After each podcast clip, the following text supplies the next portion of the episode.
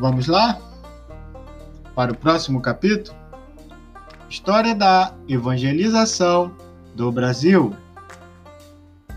Capítulo 7 A escravatura aumenta o número de não alcançados. Em 1538, 11 anos antes da chegada dos primeiros jesuítas, o Brasil já era um dos maiores e mais difíceis campos missionários do mundo. Isso porque, além das várias centenas de etnias indígenas encontradas no país, naquele ano começaram a chegar levas e mais levas de africanos na qualidade de escravos. Em 1585, de acordo com José de Anchieta, já havia 14 mil negros no território brasileiro, contra 24.750 brancos. O número de brancos empatou com o número de negros 15 anos depois, no alvorecer do século 17, com 30 mil habitantes para cada grupo. Nos, nos cálculos de Rocha Pombo. No final daquele século, o número de negros e mulatos escravos eram de 1.500 milhões. Era bem maior que o número de brancos de um milhão. Em três séculos e meio de escravatura, de 1538 a 1888, quando foi declarada a Lei Áurea, 8 milhões de africanos foram trazidos à força para o Brasil, segundo Pedro Calmon e Eduardo Fonseca Júnior. Os africanos que aqui aportavam não veio de um único país. Não vieram apenas da costa atlântica, mas procediam de Moçambique e outros pontos situados no outro lado da África, banhado pelo Oceano Índico, inclusive da ilha de Madagascar. Na verdade, eles vieram de quase todos os recantos da África, de várias nações, tribos e etnias.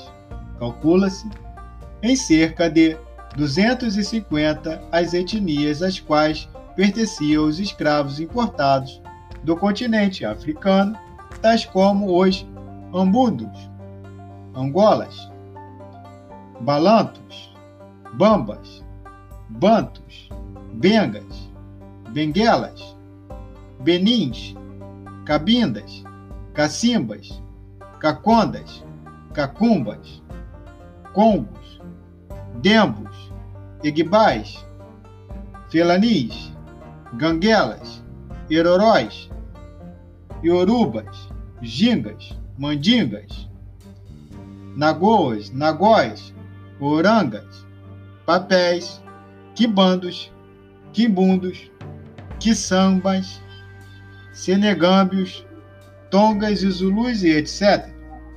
Eles falavam um número enorme de outras línguas e dialetos.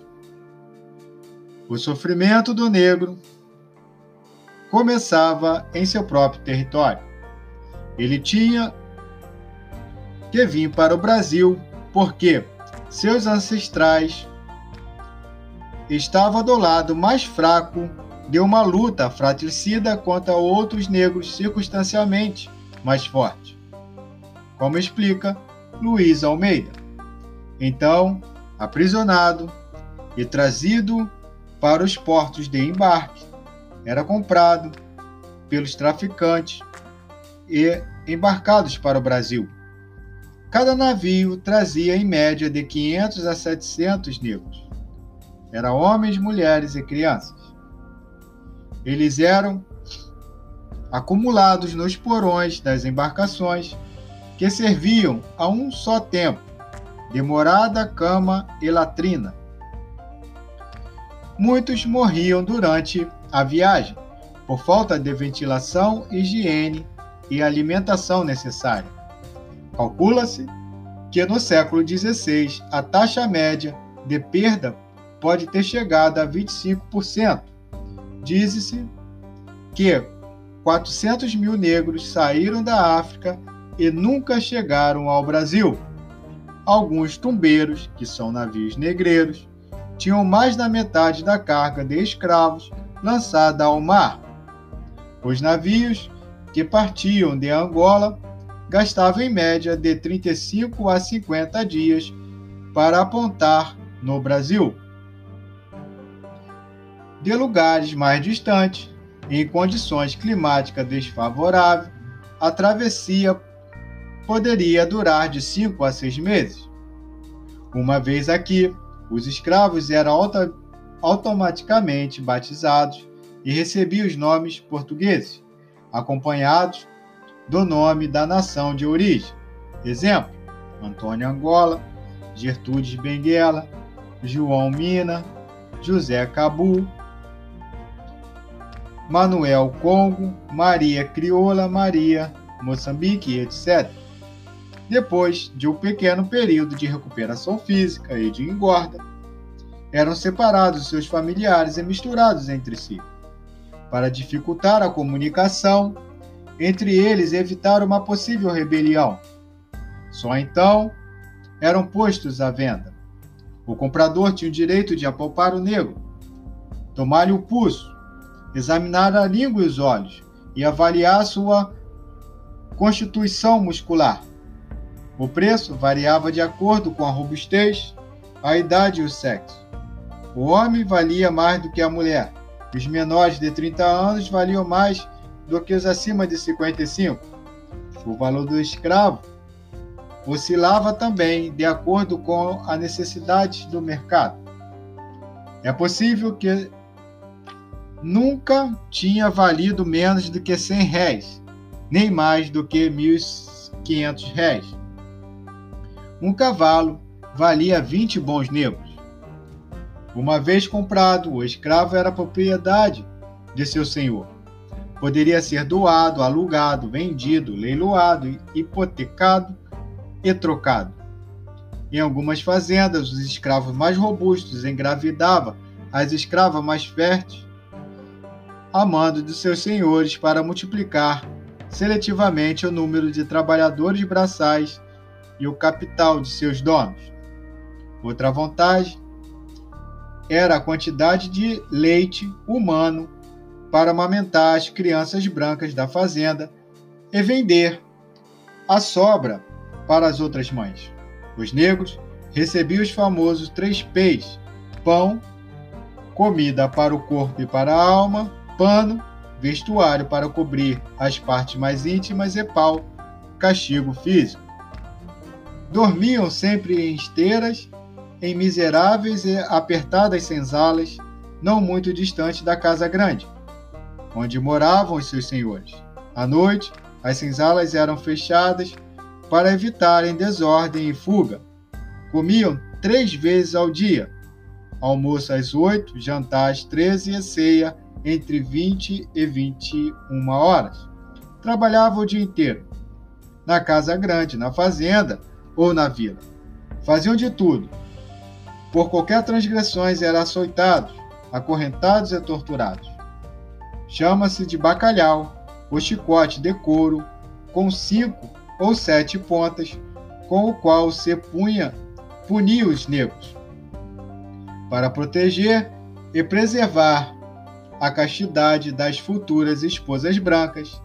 As escravas eram usadas para satisfazer os desejos sexuais de seus senhores. A relação homossexual também era possível.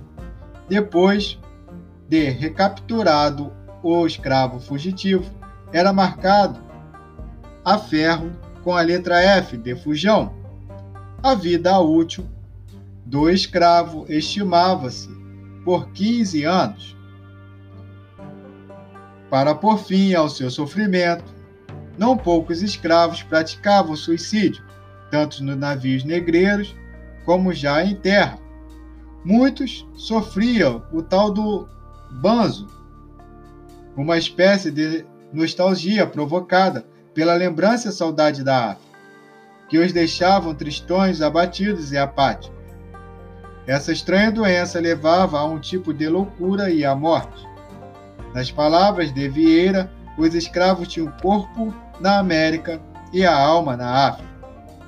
O número de escravos e o número de missionários católicos cresceram na mesma época, mas a Igreja não enxergou plenamente o sofrimento dos negros, nem levantou satisfatoriamente a voz contra essa loucura econômica, social e religiosa.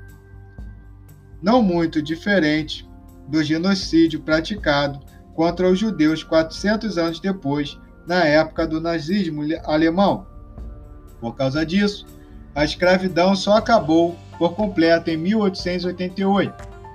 Além de ter sido o último país a extinguir o comércio e a utilização de mão de obra escrava, o Brasil foi a nação que importou maior número de escravos, perto de 40% do total de 9 milhões e meio de negros transportados da África para o continente americano.